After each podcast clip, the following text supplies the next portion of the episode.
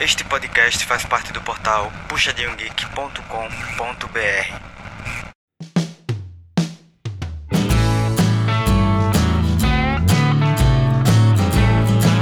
Fala galera, mais um Puxadinho Cast chegando para vocês aí. E é claro, eu sou Augusto, sempre conversando com vocês aqui e muito feliz toda vez eu tenho que falar que tô feliz, porque quando a gente tem um episódio do Puxadinho Cast, quando a gente une o Puxadinho com você, ouvinte, eu fico feliz, não tem jeito. É sempre muito empolgante. A gente tá querendo trazer para vocês alguns clássicos, e dessa vez vai ser de um anime, mas não necessariamente vão ser sempre sobre animes. E a ideia é que, como é um clássico, uma coisa mais assim, a gente quis trazer separado. Lógico, se fosse só um clássico, a gente colocaria no feed normal. Mas, mas, aqui é um clássico que precisa de um detalhamento maior, né? A gente tá falando de One Piece, então a gente precisa de secar One Piece com calma, com muito jeitinho, né? Porque é um verdadeiro clássico e um enorme clássico, né? Não só de, de, de qualidade, mas também de tamanho. Né? São diversos volumes de mangá e diversos episódios de anime, e não daria pra gente resumir isso num programa só. Então, estamos botando aqui pro lado para falar. Então a gente está começando hoje o Puxadinho Cash Clássicos, especial animes, e vamos falar de One Piece. Mas, obviamente, como eu disse, vamos fazer com calma. E aí a gente não vai falar de One Piece inteiro, vamos falar só da parte da primeira do primeiro arco, né, primeira saga ali, que é East Blue. A gente vai começar falando por lá e no futuro vão chegando os episódios com o restante dos arcos, com o restante do anime barra mangá. Fechou? Beleza? E aí, antes de começar, você já sabe, entra lá no www.puxadinhogeek.com.br, acessa todo o conteúdo do Puxadinho, que tem coisa pra caramba sobre anime, mangá, dorama, e enfim, várias outras coisas aí, é só acessar lá e você vai encontrar. E procura o Puxadinho Geek nas mídias sociais, curte, segue, comenta, que pra gente é muito importante, e claro, nosso e-mail está sempre disponível para você falar com a gente. Contato puxadinhogeek.com. É sempre um prazer receber o um e-mail seu para a gente poder conversar de uma outra forma. Beleza? Então é isso, galera. Vamos nessa.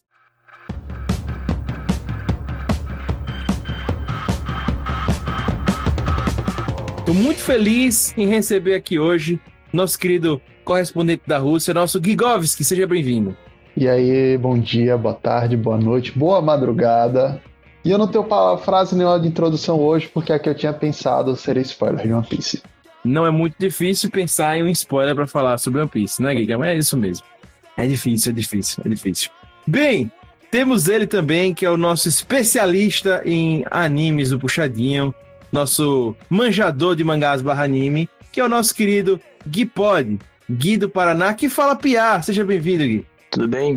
Bem-vindo mesmo. Vamos aí falar sobre o gatinho que estica. Muito bom, muito bom, muito bom. E claro, todo podcast que se preze tem que ter o seu PH Santos. PH Santos, seja bem-vindo. Demorou, demorou muito, mas finalmente chegou o momento de falar desse anime que mora no coração de muitas pessoas, inclusive no meu. Pensei que alguém ia dar a introdução aí com dizendo que comeu uma fruta do diabo, economia, alguma coisa assim, mas não rolou, né? Fica pra próxima. Tudo bem. Certo, tudo bem.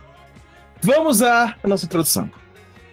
Gente, hoje começamos esse puxadinho cast falando de um mangá que começou a ser publicado nos anos 90 e com o anime começando sua transmissão no início dos anos 2000. Na verdade, ali no finalzinho dos anos 90 também. Ambos continuam em produção até hoje. Pasmem, com extremo sucesso. Óbvio que estamos falando de One Piece. O mangá foi o terceiro mais vendido em 2020 e o anime continua extremamente bem assistido às vésperas do, seus milésimo, do seu milésimo episódio. São diversos arcos e, para facilitar, vamos separar os programas por cada um desses arcos em programas especiais. E vamos analisar um a um. Legal, né? Pois é, hoje começamos com East Blue. Por isso, põe o seu chapéu de palha, prepara o seu fone, seu barco e puxa daqui, puxa do lá, rumo à era de ouro dos piratas.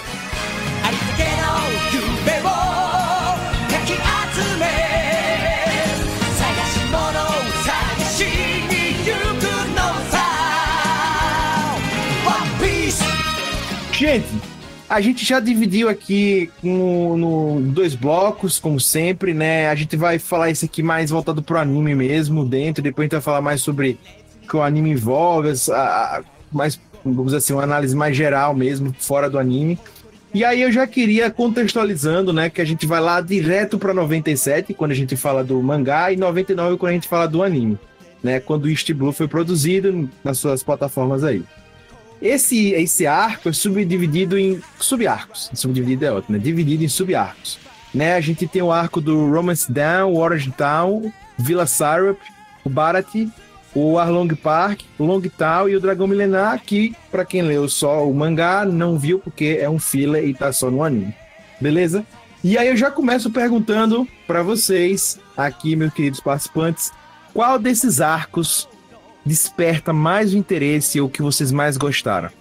Eu tenho dois momentos no One Piece, né? Que foi a primeira vez que eu assisti o anime lá em 2010, 2011. E agora, quando saiu recentemente na Netflix, eu comecei a. Eu entrei na empreitada de rever One Piece. E na a primeira vez que eu assisti, o arco que eu mais gostei disparado foi o do Baratie. E eu acho que muita gente concorda que é quando o anime começa a pegar pressão.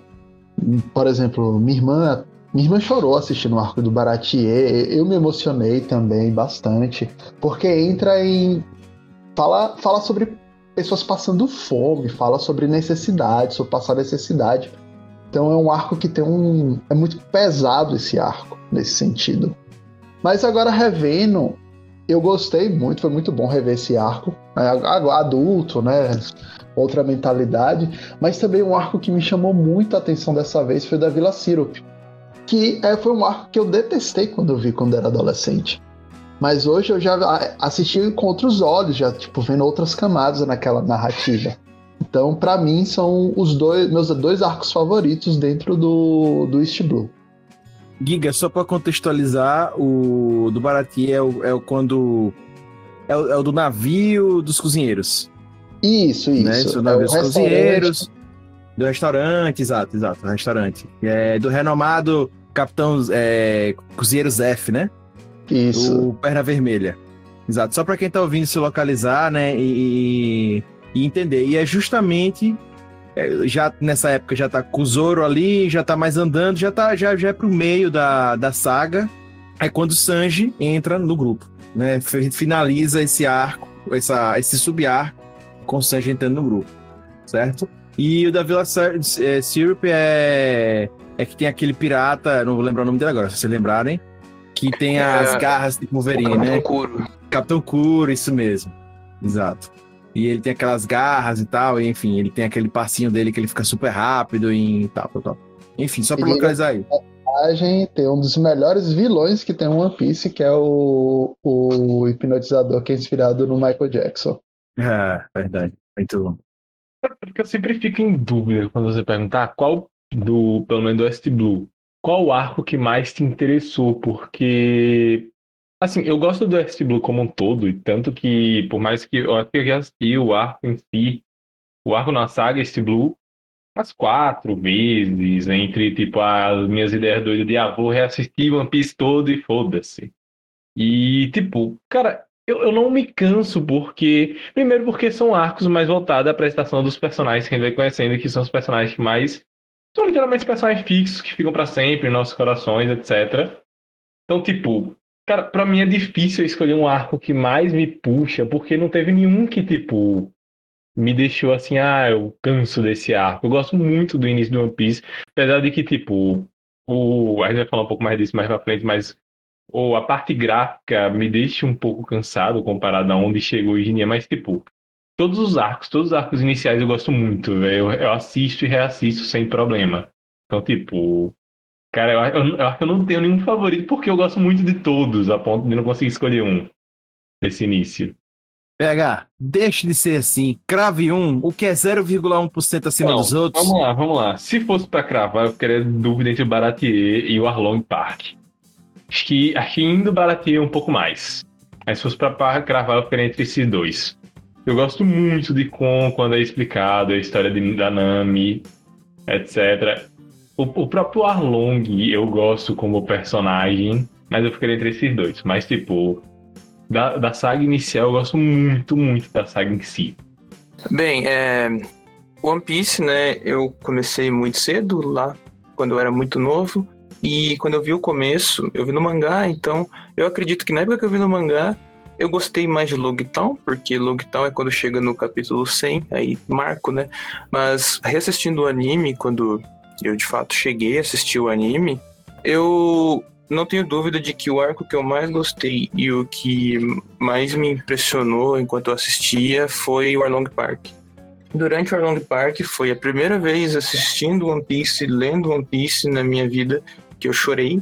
E hoje em dia, é, dá até fazer uma brincadeira comigo. Você me bota numa sala e você me bota pra ver Long Park. Não dá cinco minutos, eu tô chorando. Porque eu começo a reviver o arco inteiro na minha cabeça.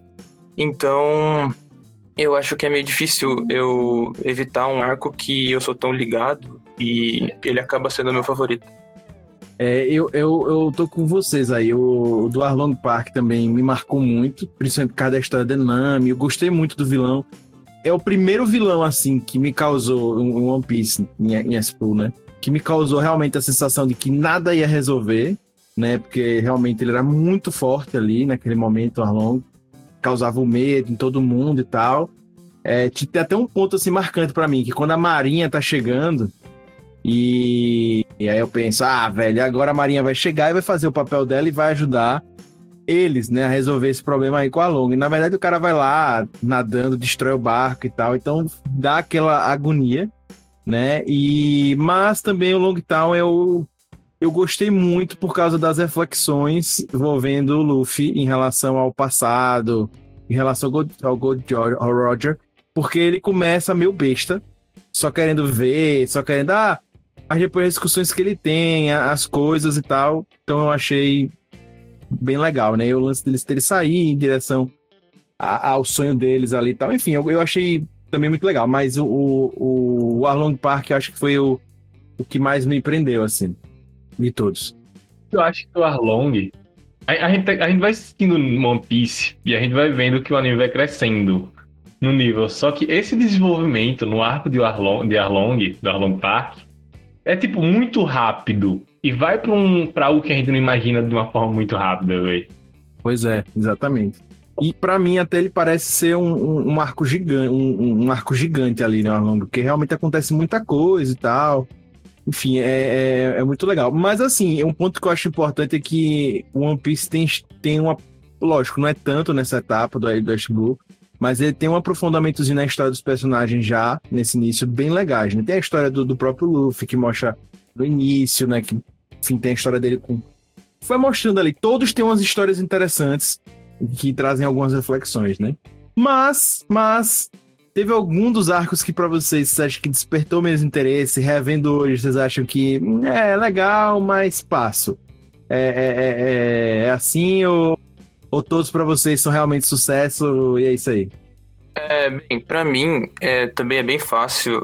O West Blue é um arco que eu tenho o meu favorito, muito fácil, e o meu que eu menos gosto muito fácil.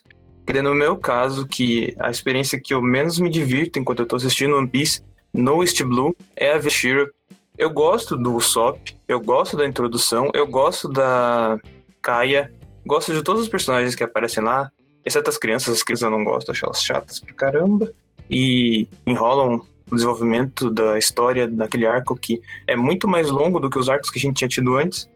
E dito isso, quando eu vou assistir Villa Syrup, por exemplo, eu chego no quinto episódio e eu penso, nossa, o próximo deve ser o último, né? Só que daí tem, tipo, mais quatro episódios. E muita coisa vai acontecendo lá de uma forma um pouco conveniente demais. Então eu acabo não gostando tanto desse arco. Eu tô com Gipod nessa. Não acho ruim assistir de boas, mas também acho que se alongou um pouco. E Acho que. Não, como eu disse, não é ruim, mas de todos, assim, é o que eu acho que talvez fosse até um pouco mais enxuto. Fosse legal, mas para mim não perde a experiência. É legal, só não acho que é, é, não tá no mesmo nível dos outros. Pra mim, é como eu disse, eu não tenho um arco que eu goste menos de da saga inicial. Apesar de concordar que, tipo, o da Vila é um pouco alongado demais, inclusive concordo sim que as crianças são bem, bem chatinhas. Tem um momento que começa a exagerar, mas eu, eu gosto muito de como, apesar de não ser tão aprofundado quanto a gente vai descobrindo mais pra frente, mas eu gosto muito de como o Zop é introduzido na história. Eu gosto muito do personagem em si. Então isso faz eu também ter um vínculozinho legal com esse arco. Então acho que eu não tenho um que menos desperta meu interesse. É, eu tô com PH porque eu acho que o East Blue não tem arco ruim. Porque a gente vê que desde o começo de One Piece vai sendo introduzida muita coisa que até hoje, tipo, beirando o, o capítulo. Acabou de passar do capítulo 1000, e muita coisa que aparece no começo ainda existe, né? Tem personagens que ainda aparecem e tal. Então, eu acho que o Wish Blue ele é muito bacana porque ele consegue apresentar muito bem o tom, né? Tipo, começa lutando lá contra o, o cap, aquele capitão da marinha, que a gente já vê, ah, a marinha não é tão boa assim, não são os mocinhos.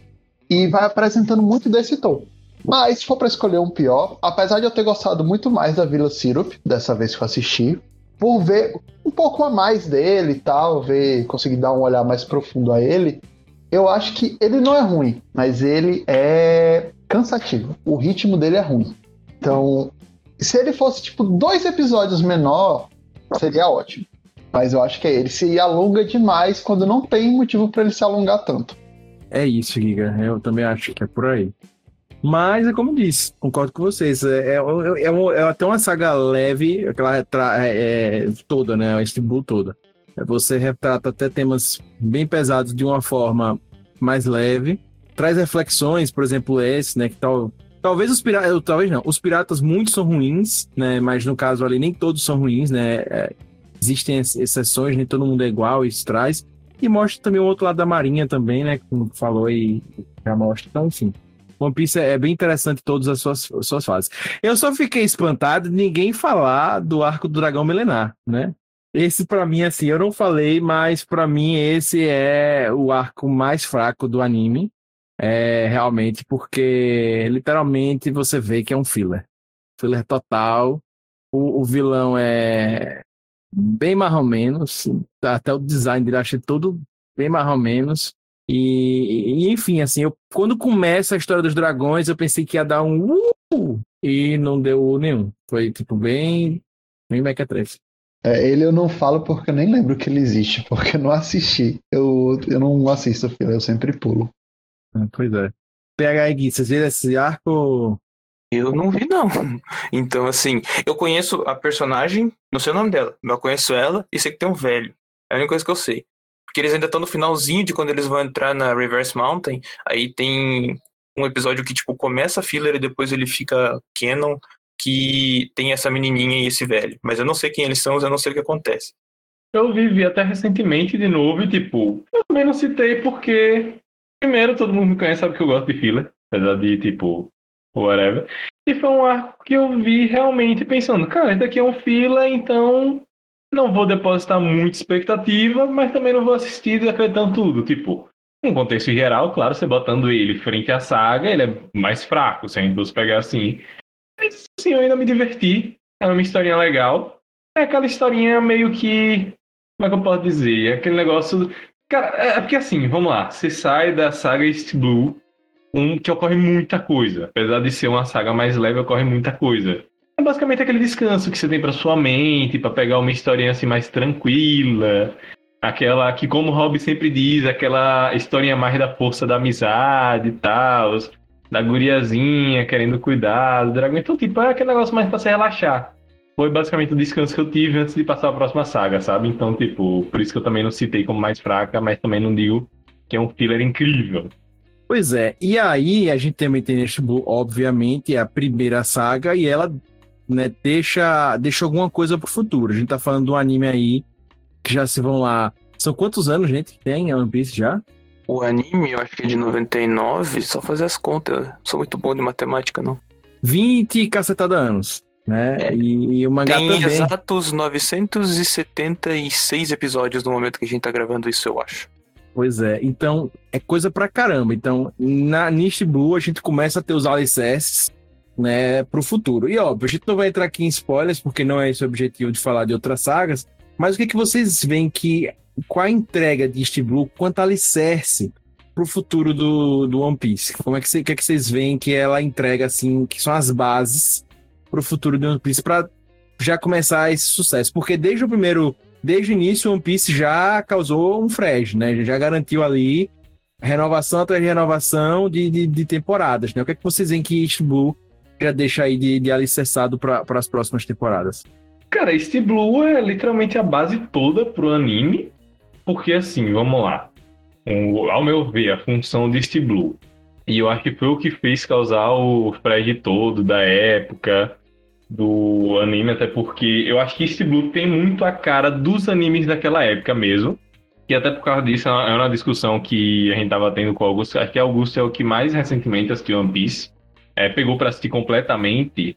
Que East Blue, a saga de East Blue, quando você compara com animes de hoje, cara, ela não, não prende logo de cara algumas pessoas, porque primeiro tem a parte gráfica, segundo a forma como a história é contada, a forma como os personagens é, são introduzidos. Pra mim, ela até é bem datada, assim. É, é, eu, eu entrei, eu gosto de coisas antigas e pra mim é muito de boas. Então, para mim, foi, foi super tranquilo. Eu gostei de logo. Mas para mim é nítido que, para quem não curte coisas mais antigas, quem tá adaptado a Jujutsu e Kimetsu, eu acho que sentiria. Né? Que são animes muito mais velozes. E eu, eu não falo isso só por causa de, da quantidade de episódios que One Piece tem, mas por causa da forma como ele introduz cada coisa. Cara, One Piece introduz com muita calma, contando a história de cada personagem do grupo, contando o que eles passaram, por que deles estarem ali, as motivações deles se juntarem, é, criando o carisma do personagem principal. Então, tipo, cara, isso, isso vai demonstrar. E é, é o que eu sempre dizia para Augusto: que, tipo, por mais que isso pareça um pouco cansativo no início, no futuro você vai entendendo que tem um motivo para aquilo. E que isso, o ritmo totalmente vai mudar completamente, sabe? Então, para mim, Misty Blue é a base total do resto. É porque, como eu disse, os personagens mais carismáticos e que a gente pega literalmente pro coração são os que a gente conhece em Steel Blue. Com exceção de alguns, ainda tem alguns mais legais que a gente conhece mais pra frente, mas enfim, sem spoilers. É, eu, como eu tinha dito antes, até acabou queimando um pouquinho de pauta isso, o, East Blue ele dá o tom, né, pro anime, e muita coisa que, ele, que é apresentada nele é o alicerce para que vai sendo construído. Tipo, a Marinha não é tão boa assim. A Marinha é corrupta, a Marinha é autoritária, é, a Marinha não é necessariamente a galera boazinha no rolê. Então eu gosto muito que ele apresenta One Piece e ele é quase como um microcosmo pro anime. Então ele é uma versão reduzida em, nas escalas do que é trabalhado no depois que eles entram na grande line, né?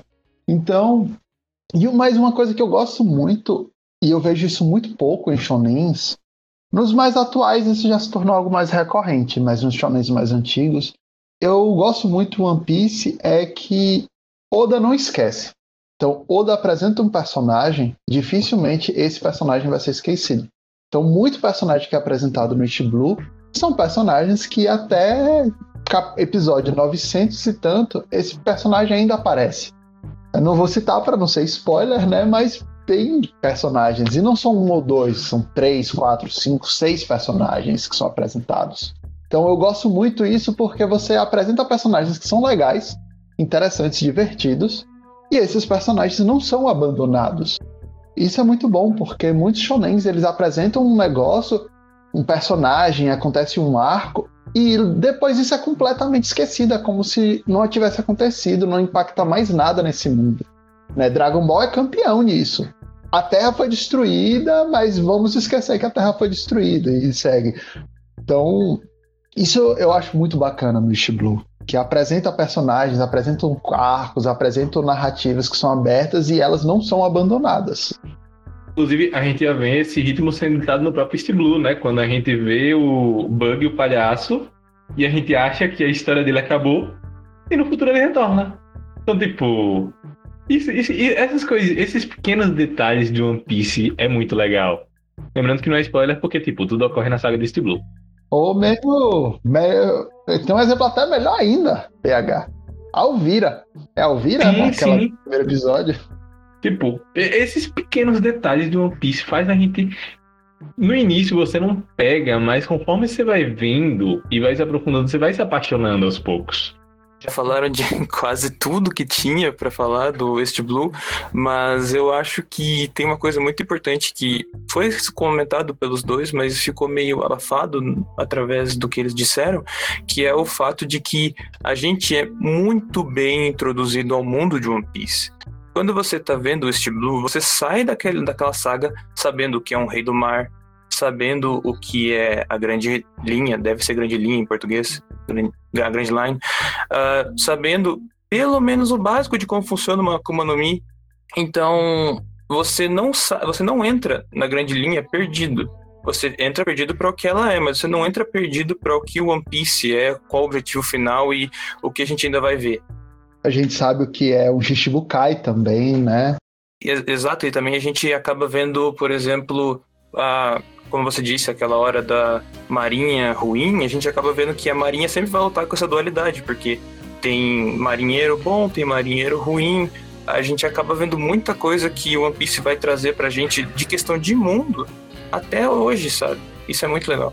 Tem pirata bom, tem pirata ruim. E que é, é, realmente é isso, é o mundo, né? Não existe só um lado bom, um lado ruim, né? Tem, tem gente boa em tudo que é canto e tem gente ruim, tudo, gente ruim em tudo que é canto.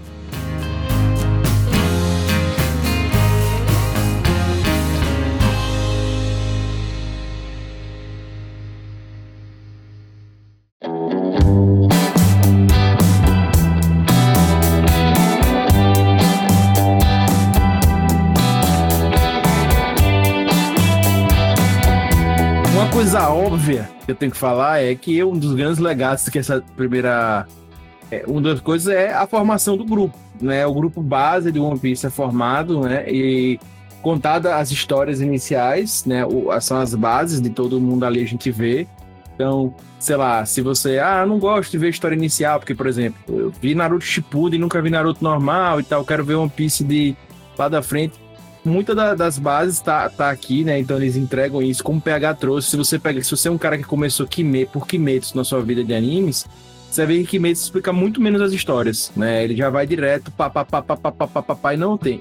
E realmente, como o PH trouxe, em East Blue, de One Piece, você tem tudo muito. É como se realmente fosse uma costura, né? Uma costureira tecendo, tecendo ali, né? O, o, o pano e vai deixando tudo prontinho. Então, realmente tá ali boa, boas bases, né? Mas, enfim, é, eu acho que esse é, é, um dos legados que deixam, né? Gente, tem alguma coisa que vocês podem enfatizar em East Blue? Se não tiver, tudo bem. Mas que vocês dizem assim, cara, eu acho que a durabilidade de One Piece começa por esse ponto aqui lá em East Blue. Teve esse ponto aqui que foi um diferencial, que foi uma coisa. Eu, eu já vou, eu já vou falar o que eu acho, tá? Uma das coisas que eu acho que One Piece é diferente para animes da época como Dragon Ball Z, animes tão próximos assim, como Naruto, né? Que Naruto é 2003, 2004, mais ou menos por ali. É, é justamente que One Piece, para mim, ele é muito, mas muito, muito leve. Eu acho One Piece, acho que isso é uma das bases de que eu tô sentindo, assim, que é do sucesso do One Piece. Não sei do futuro, como o PH disse, eu é, tô cru aqui, eu vi East Blue, mas eu achei muito leve, muito leve, muito leve, muito leve. Sabe? Mesmo Dragon Ball, que Dragon Ball também é bem leve, mas se tem algumas outras coisas em Dragon Ball, o One Piece eu achei muito tranquilo. O próprio Luffy, sei que ele representa igual aos outros, que são é, outros shonen, é que o cara é meio desleixado e tal. Mas é tudo muito leve, sabe? Até a habilidade do Luffy, ela é uma habilidade sem, sem grande poder de destruição e não sei o que e tal. É uma coisa mais é, de boas, sabe? Então, para mim, essa leveza que One Piece entrega já na sua primeira saga, apesar de abordar temas, como a gente falou aqui, que refletem muitas coisas da sociedade, etc, papapá, é uma coisa que para mim deixa uma marca em One Piece. Cara, é porque, assim, respondendo sua pergunta de ah, uma coisa que a gente gostaria de enfatizar que já começa a edificar o anime pro futuro. Ele enfatizou. Cara, não tem como não falar do Luffy. Porque, tipo, é, é o que você falou. O cara, o cara não é simplesmente uma marca registrada do Shonen dizendo que é clichê. De ah, o poder da amizade tal. Não, velho, o, o, cara é tão leve e é tão incrível, e isso marca tanto, e ele vai crescendo tanto no anime, que você para e pensa, cara, eu seria amigo dele. Não importa o que acontecesse, eu seria amigo dele. porque você vai vendo como ele vai reagindo às coisas, como. Cara, ele não é besta a palavra, como ele é ingênuo. E, cara, é, é, muito, é muito mágico como ele consegue aproximar os personagens, como ele faz a gente criar uma empatia, um carisma por ele. Ele é literalmente aquilo, cara, eu não te conheço, mas eu vou com você. Eu vou com você pra Grand Line, eu assumo essa aventura e seja o que Deus quiser, velho. Porque o, o, cara pega literalmente a marca do Shonen e engole. É como se fosse isso. E ao mesmo tempo ele é muito carismático, ele é muito emocionante. Ele passa muito a emoção do momento, como ele muda as emoções de uma hora para outra. E ele é muito divertido, ele é muito tudo, velho. Tipo, o personagem em si é muito incrível e justifica muito o vínculo do grupo original. Então, tipo, você entende por que cada um tá ali, não, não só pelas próprias histórias e pela forma como o Luffy se, se apropria e entra também nessas histórias, querendo agregar, querendo fazer com que cada um realize seu sonho. Que ele diz: Ah, eu só eu quero ser o rei dos piratas. E o sonho de cada um de vocês que estiver, a gente vai concretizar também. E foda-se, é isso. E isso prende muito você no anime. Isso faz você pensar, cara, não é possível que não vai ter um momento que eu vou achar esse cara chato. Não é possível, você não acha, velho, não acha. Vamos lá, a saga é, East Blue traz o Luffy indo atrás de membros para compor sua tripulação, certo? Sendo inclusive o arco com mais subarcos, ou se você preferir a saga com mais arco, tanto faz, certo? De, de One Piece. Qual dos membros, gente, vocês acham que foi o mais bem explorado nessa, nessa saga de East Blue? E quem é o favorito de vocês nessa primeira etapa do anime? Sei que, ah, eu gostei mais do Zoro, eu gostei mais do Zoro no início, depois eu não gostei mais, um exemplo, tá? Tô falando só dessa saga. Da saga East Blue, quem vocês mais gostaram da, da, da trupe lá do Luffy?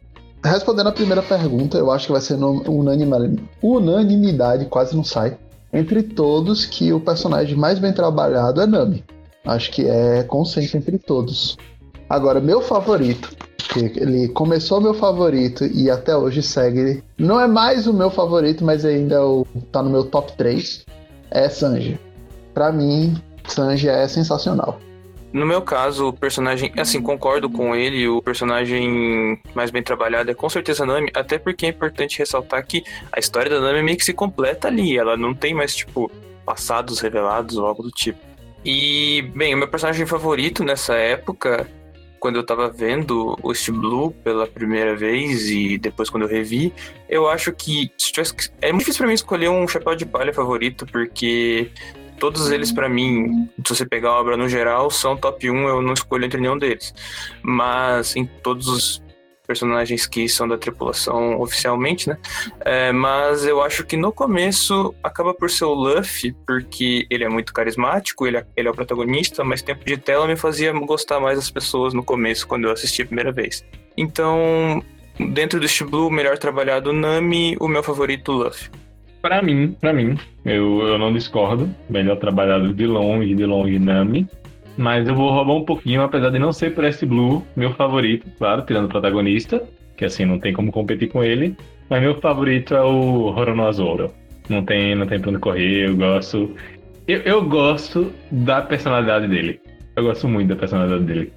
Eu, eu acho ele a sua cara, inclusive, pegar.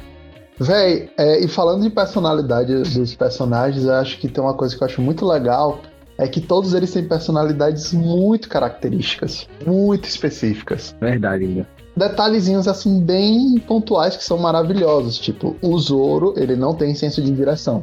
O Sanji é mulherengo, Nami, ela é completamente fanática por dinheiro e crime. Então, eu acho isso muito legal, que todos eles têm um detalhezinho assim que é o a cereja do bolo deles. Pois é, eu vou concordar, é, eu tô com o Gui Pod nessa, eu eu gost... achei que mais bem trabalhada foi a Nami, de fato. Apesar de que eu acho que o Usopp também, como o arco é grande ali, acaba falando bastante dele, algumas coisas. No final também fala sobre ele, sobre o pai dele. Então eu achei que foi bem trabalhado. Não sei se vai aprofundar mais, mas também achei que ele é, é bem tocado. É, mas eu gostei muito do Luffy também. É, embora para mim ele é Nami, então assim, para, para nesse início, para mim a Nami também eu, eu gostei muito do jeito dela lá, para mim dá um não, não, é um alívio diferente, né? A gente sempre fala do alívio cômico, mas ela dá um, um, um alívio sério também para o anime. É, ela puxa algumas coisas, então gostei muito dela, mas também do Luffy. O Luffy foi muito legal, a, como eu tinha falado, a leveza dele é, é, é muito, muito interessante, né? Então, eu, eu, acho que realmente é, é o personagem que mais me tocou assim, mas a Nami tá é pau a pau, eu gostei muito. o arco do Arlong é muito, muito interessante, né? O lance da tatuagem dela e tal. Cara, é, realmente foi uma personagem que me tocou muito, sabe? E eu adorei o toque dela, da, da, da história da mãe, da mãe adotiva dela, que tem as laranjeiras, né? E ela bota isso no, no, no barco. Eu acho isso fantástico, sabe? E dá toda uma cara isso. Pois é, gente, mas também a gente tem vilões, né? A gente falou aqui do, dos, do, da trupe boa, da trupe do Luffy, né? Mas a gente tem alguns vilões interessantes que aparecem já nesse primeiro momento aí na, na saga Shibu, né? A gente tem o Do Krieg, tem o Arlong e vários outros. É, o Kuro, que a gente já falou aqui também. Mas qual desses vocês mais gostaram e se teve algum sem graça que vocês acharam? Quanto ao meu vilão favorito, eu acho que para mim, o vilão que mais chama atenção durante todo o East Blue e o vilão que mais me dá vontade de ver ele de novo na história, tipo, se eu tivesse que escolher que algum continuasse na história, seria é, é o Smoker. No caso, ele aparece ali em Logtown, ele é um marinheiro e ele é o nosso primeiro contato com uma Akuma no Mi de um tipo diferente da do Luffy. Ele é uma logia, ele é uma logia, logia e não dá para tocar no cara. O cara fuma dois charutos e a calça dele come sorvete. Não tem como ele não ser o melhor vilão da, do Judas Blue, sabe? E, bem, vou continuar aqui já vou engatar o meu pior. Acho que o vilão que eu menos gosto é o Krieg. Ele tem uma luta muito interessante com o Luffy. Ele é um vilão bom dentro do arco, mas eu sempre achei o design dele horroroso eu olhava para aqueles para aquelas ombreiras de ouro assim e aquela massa dele lança que explode quando bate e eu ficava angustiado com aquilo eu, eu, eu era novo quando eu fui ver, mas eu olhava aquilo, olhava o Pearl, que faz parte da tripulação dele, que é um cara que se veste de pérola e batia as pérolas e pegava fogo. E eu ficava, mano, esses caras não são piratas, esses caras estão de brincadeira aí. Então eu acabava não gostando do.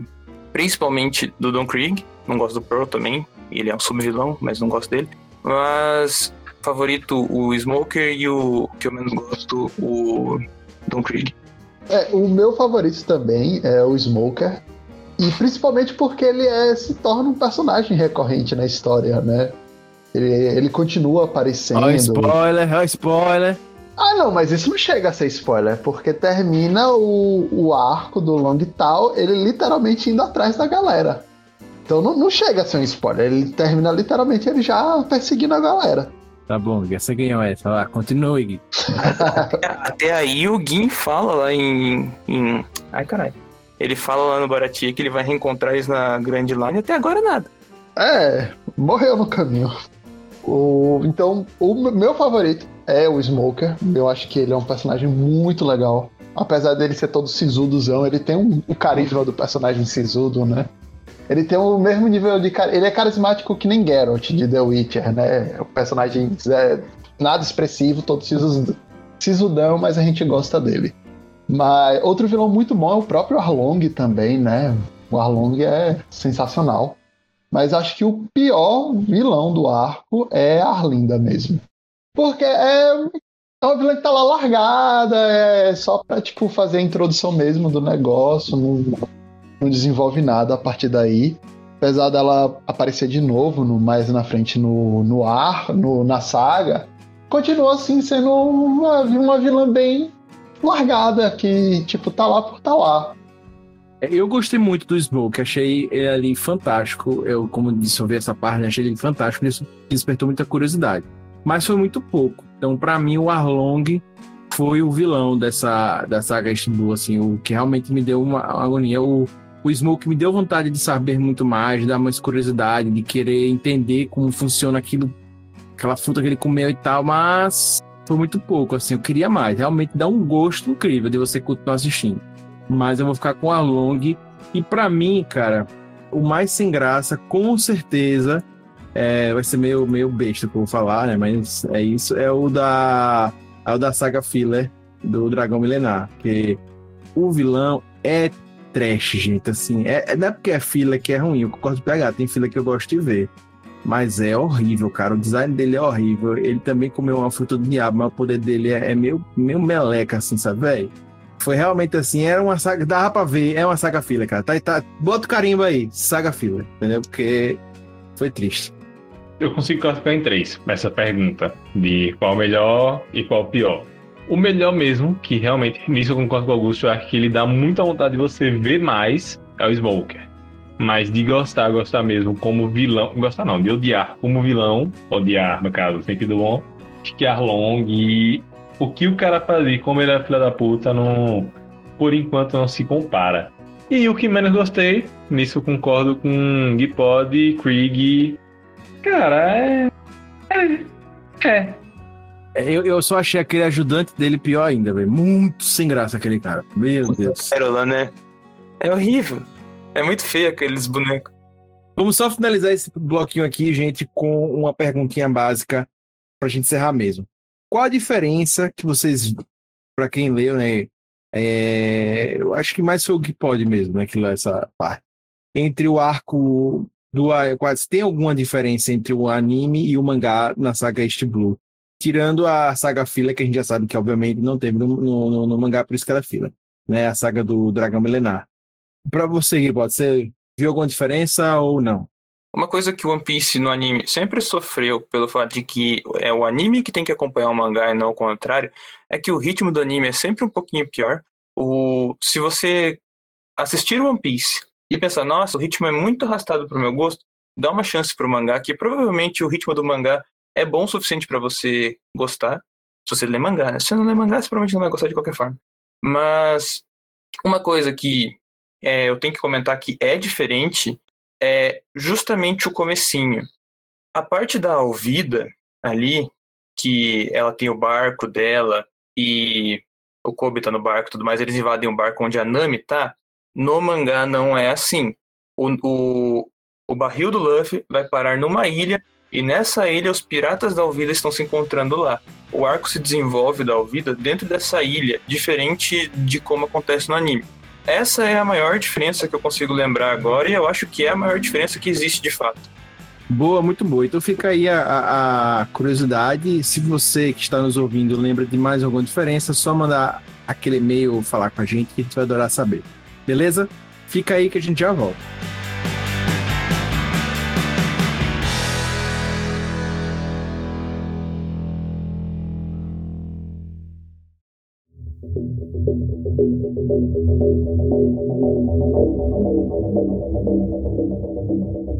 Gente, então a gente vai falar agora mais sobre outras questões do anime, não especificamente ali dentro, né? Falando dos personagens e tal.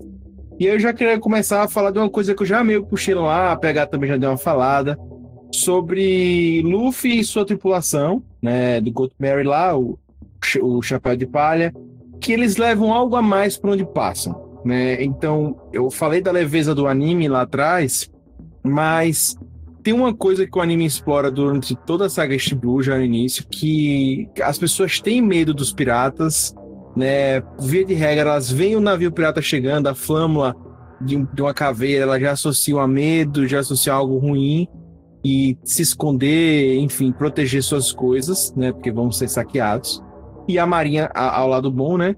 Só que tem uma coisa que, que a tripulação de Luffy e, e Luffy, né, fazem, né? Eles chegam na vila assustando, né? Obviamente por causa disso tudo. Mas meio que eles sempre resolvem alguma situação naque, naquela vila, algum problema, e o que era medo se torna esperança. Eles sempre deixam uma situação de esperança, uma situação de felicidade, um aprendizado que eles levam, que eles deixam. Né? É, é, é sempre realmente para a gente estar tá assistindo, acompanhando, né? viajando com eles. É uma experiência diferente. Tem a parte da leveza e tal, mas tem essa parte. Eles sempre levam algo bom. Eles deixam algo bom ali na, na, na nas vilas, nas ilhas que eles passam. Vocês sentiram essa mesma coisa que eu? Vocês acham que não tanto, que, que é só anime de ação? Como é que vocês veem esse lado, sabe, de One Piece? Esse lado mais profundo, se é realmente existe, se é uma força de barro, se lá no futuro realmente vai ficar melhor, e aí? O que vocês veem? é, é o que eu falei, que tipo, eu acho que é muito o, o clima em si do anime. Que é aquilo, quando a gente pensa, vamos lá, quando a gente pensa no shonen, a gente pensa muito nisso. Que é o fato de, ah, poder da esperança, poder da amizade, etc. Só que, tipo, é, é isso que eu discordo com qualquer pessoa que fala, ah, One Piece é chatinho, porque é só o que a gente já viu, parará, parará, parará. Eu acho que ele traz isso de uma forma diferenciada. Tanto que, sem, sem falar específico de, de ilha, mas voltando um pouco, o próprio Arlong tem. Claro que a gente sabe que vai tudo dar certo no final. Mas, cara, tem momentos ali, vocês mesmos falaram que a gente fica, tipo, vai dar merda e essa merda não vai ser resolvida. Tipo, eles vão derrotar o vilão, mas a que custo? E onde é que essa merda vai parar? Porque é uma saga muito emocionante para um lado bom, mas para um lado meio triste também. Quando a gente vai vendo o fato da Nami tá presa e tal, etc, aquilo tudo. Então, tipo, mas quando eles finalizam o arco, eles deixam esperança no lugar. Não, quando eles finalizam o arco. Então, é aquilo, eu acho que. Eu acho que não é nem só deixar esperança, eu acho que é muito daquilo de deixar o. Não é clima. Eu esqueci, tem uma palavra que é tipo, quando a pessoa é tão. Tão, tão daquele jeito, tão carismática que ela deixa um pouquinho dela por cada canto que passa. Que desde o início do anime é isso. A gente vê o Luffy saindo da ilha dele, da cidade dele, ele deixa um pouco dele para trás e ele vai mudando as pessoas que é até uma coisa que a gente vê muito também em Naruto. Só que eu acho que One Piece leva isso de outra forma. Não é, não é aquele negócio de convenção do roteiro, é como eu disse. Luffy tem muito isso de que, tipo, cara, você quer ser amigo dele, você quer mudar por ele. É do protagonista, é isso. É o jeito dele, o jeito ingênuo, o jeito como ele protege as pessoas, o jeito como ele se importa. Cara, a, a forma como, tipo, quando Nami conta a história e que ela tá chorando lá, e como o Luffy se importa com isso, cara, é tipo, mexe com o coração da pessoa. Que você vai vendo que, cara, tem mais coisa aí por trás. Então, eu acho que não é nem só a questão de deixar a esperança, ele deixa um pedaço dele por cada lugar. Eu acho que é muito por causa disso que One Piece tem esse ritmo. É, eu, inclusive, acho que vai, é, vai, vai morrendo um pouco do, do Luffy mais imaturo e vai também vai evoluindo. Já nessa saga, já, ele já vai dando evoluído em cada ponto. Assim, eu acho que quando ele chega na ah, na parte final, quando ele tem as reflexões já do, do Gold Roger, já tá de uma forma diferente e tal, enfim. Eu hum. já vejo essa diferença também. É porque assim, é, é, é uma coisa que a gente sempre fala, que às vezes a pessoa acha, tipo, o Luffy muito besta. Não é que ele vai amadurecer, eu acho que também o próprio, o próprio roteirista, o próprio escritor vai mudando também o, o Luffy, dando uma cara meio diferente a ele. Ele continua sendo besta para sempre. Você consegue resumir ele como cara que ama os amigos, quer ser o rei dos piratas, gosta de comer, e isso. Ele tem um objetivo e tal, e ele vai fazer o que puder para conseguir alcançar o objetivo dele e dos próprios amigos. Só que, claro, que ele vai sendo o personagem mais bem desenvolvido. Isso aí me leva até refletir um ponto, né? Que você falou que muitas pessoas reclamam, papapá, ele come muito, desleixado, pá. Isso acaba sendo um perfil comum de todos os protagonistas de Shonen, né? E, obviamente, One Piece é, é, é um Shonen né? E aí até levanta outra questão para vocês aqui. Vocês sentem que, que One Piece pesa esse lado shonen, porque realmente Luffy, para mim, nesse início é a cara de de Naruto, de, enfim, vários shonens que eu já vi, personagens principais de shonen que a gente vê por aí. O cara desleixado, desligado, gosta de comer muito, tem um objetivo maior, ele meio que passou por alguma situação na infância, essas coisas, né? Sempre rola isso aí. Mas vocês sentem que isso é uma característica marcante do, do, do, do anime, vocês percebem nitidamente que ele é um shonen, e quero também saber se isso prejudica alguma coisa na experiência, porque shonen às vezes até tem, tem, tem um lado ruim, né? E algumas pessoas não gostam por causa disso. Queria saber se prejudica para vocês essa, esse lado shonen, se tem muito e se prejudica para vocês. Sim, para mim, One Piece é um exemplo ótimo para falar o que é um shonen, especificamente um shonen de batalha, porque tem o grupo dos protagonistas, tem todo o discurso do, da valorização, da cooperação, da amizade, de você ter o, o seu grupo que juntos vocês conseguem vencer qualquer coisa, qualquer desafio, qualquer inimigo, não importa o quão difícil ou quão mais poderoso ele seja, se você estiver agindo por e com seus companheiros você vai conseguir. Que é, para mim, isso é o grande discurso do shonen, né? A gente vê isso em Naruto, a gente vê isso em Dragon Ball, a gente vê isso em Cavaleiros do Zodíaco, a gente vê em Kimetsu no Yaba, a gente vê isso em todos os shonens. E tem uma característica de shonen também, que é uma coisa que eu tava refletindo um tempo atrás, que especificamente de shonen de batalha, que tem muito em One Piece, que é a progressão. Que aí eu acho que é uma característica um pouco negativa, que para mim os shonen de batalha eles têm esse problema da progressão das lutas. Porque a partir do momento em que o, o grupo conseguiu derrotar um vilão com poder, sei lá, 10, no caso de One Piece, com recompensa 10 mil, o próximo vilão não pode ter recompensa 8 mil. Porque se você conseguiu vencer o que tem 10, o que tem 8 mil de recompensa vai ser muito mais fraco, vai ser muito mais fácil. Então, Shonen acaba tendo esse problema porque o próximo vilão sempre tem que ser mais forte. E aí, a longo prazo, as coisas começam a descarrilhar, né? Ao ponto que, como é, o One Piece já está acontecendo isso, ao meu ver, mas não é assunto para aqui agora. Mas um anime que é um exemplo ótimo de como essa progressão das lutas desencarrilhou totalmente é Dragon Ball. Porque começa Goku criança derrotando o bandido das montanhas, e aí a gente vê agora Goku participando de campeonato de deuses destruidores de mundos. Então, eu acho isso pessoalmente uma característica negativa.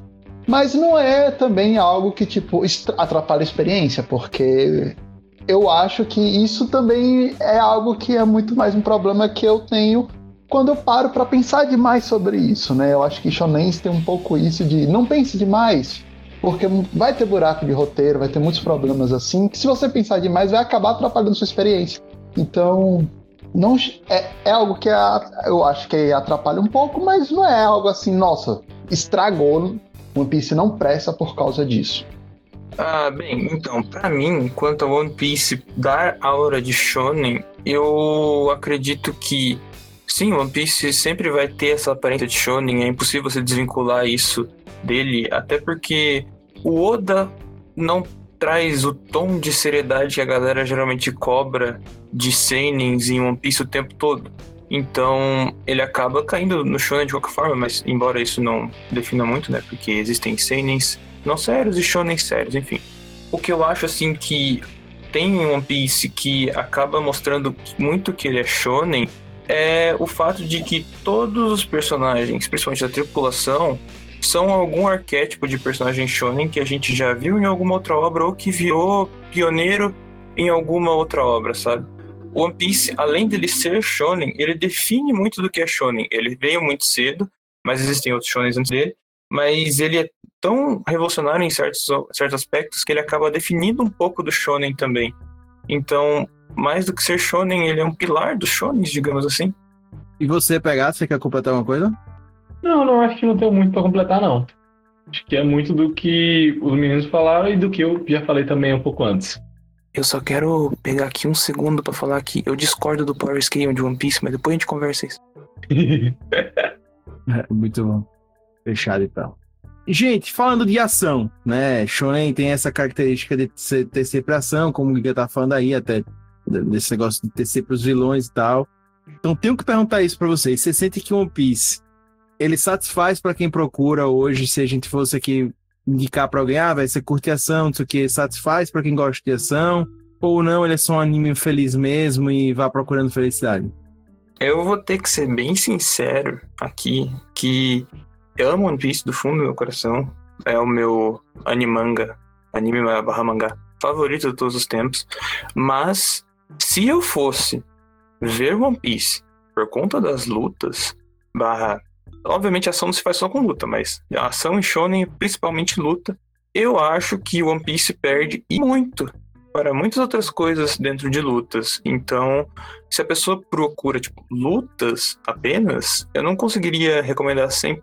Assim, as lutas ficam muito boas em alguns momentos, mas eu não conseguiria recomendar um anime sendo que existem coisas tipo Naruto e Hunter vs Hunter que tem lutas muito mais interessantes e com muito mais frequência, sabe?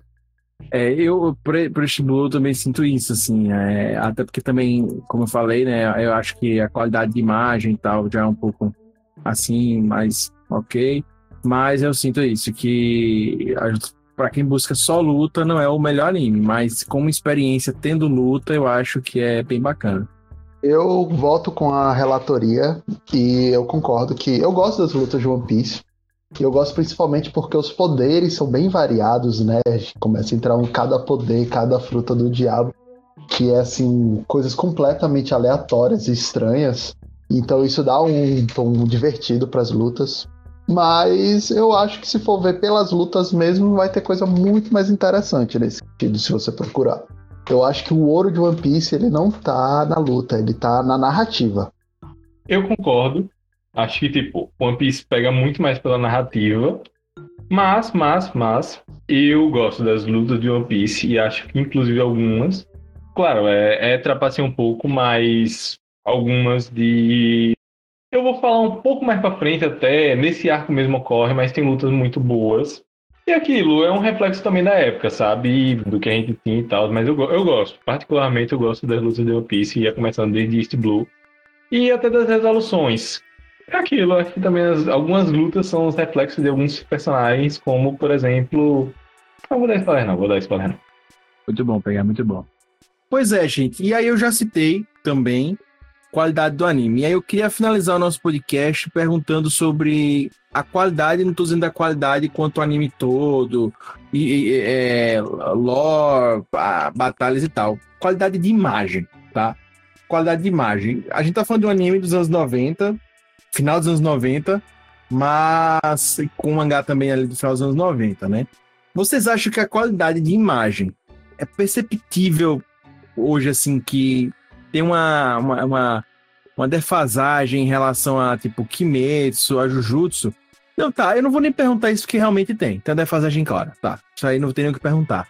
Mas vocês acham que isso prejudica a experiência quando vocês estão assistindo? E, por exemplo, para mim, fica eu, eu tive que eu fiquei nítido para mim que eu tive que me transportar para aquela época e, e, aceitar aquilo ali né eu fiz um acordo comigo mesmo para mim foi fácil e entrei mas para quem tá chegando hoje quem vai assistir Blue hoje. Vocês acham que a experiência é prejudicada pela qualidade da, da imagem do anime da, do, da formatação de como era? Porque a gente tá falando do anime de uma outra geração completamente lá atrás né?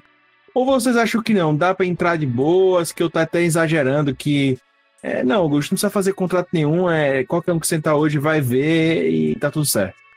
Então, quem, quem for começar hoje e já vier de uma nova leva dos animes, da leva mais atual, se incomoda. Eu, eu não vou negar, não é, não é que é gritante e tal. Até quem assistiu as últimas sagas e volta por início vê a diferença de One Piece mesmo. Mas é aquilo. É como você falou, depende da pessoa. Você menos gosta de coisas antigas. Tem pessoas que ligam menos para isso e ligam mais para a história. E por isso dão novas chances a animes antigos. Então, tipo, vai da pessoa para pessoa.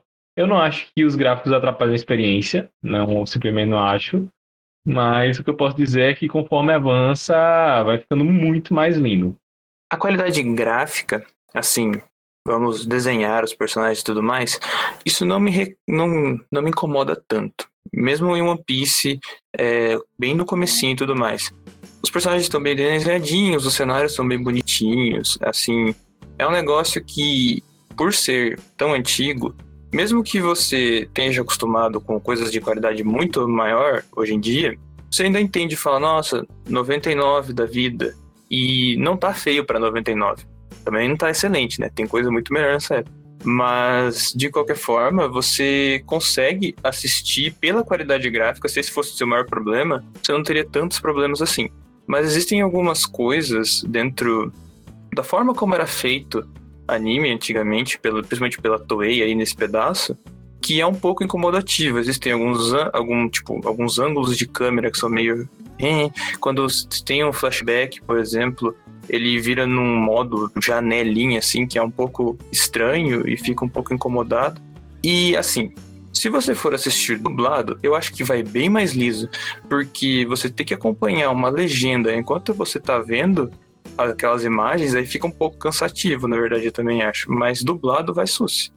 É, eu não vejo assim, eu não tenho muitos problemas com a animação, com a qualidade. Eu acho que tá aceitável pra época. Eu acho que assim, é como falaram, né? Que na época tinha coisa muito pior e tinha coisa muito melhor. Então eu acho que era um assim. era um típico anime, era uma típica animação de um anime dos anos 90, do final dos anos 90.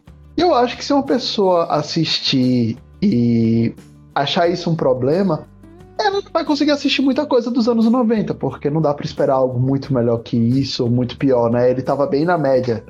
Então, eu, eu acho que é a mesma coisa que quando a gente pega para jogar um jogo mais antigo, né? Se você estiver indo pelo gráfico, pela, pelo engane do jogo, você não vai achar muita coisa boa antigamente. Mas se você estiver interessado pela história, pela narrativa, pela, pela essência daquele negócio, aí que você vai conseguir ter uma experiência muito boa. Mas eu não vejo assim como uma animação ruim, problemática de qualidade. Eu concordo com o Pod Geek que tinha momentos que fiquei realmente incomodado, principalmente agora revendo. Mas não, não foi nada assim, nossa, que horror. Não é tipo a luta de Naruto e, e Pain, né? Eu, pelo menos, não, não achei nenhum momento que foi angustiante que nem aquela luta.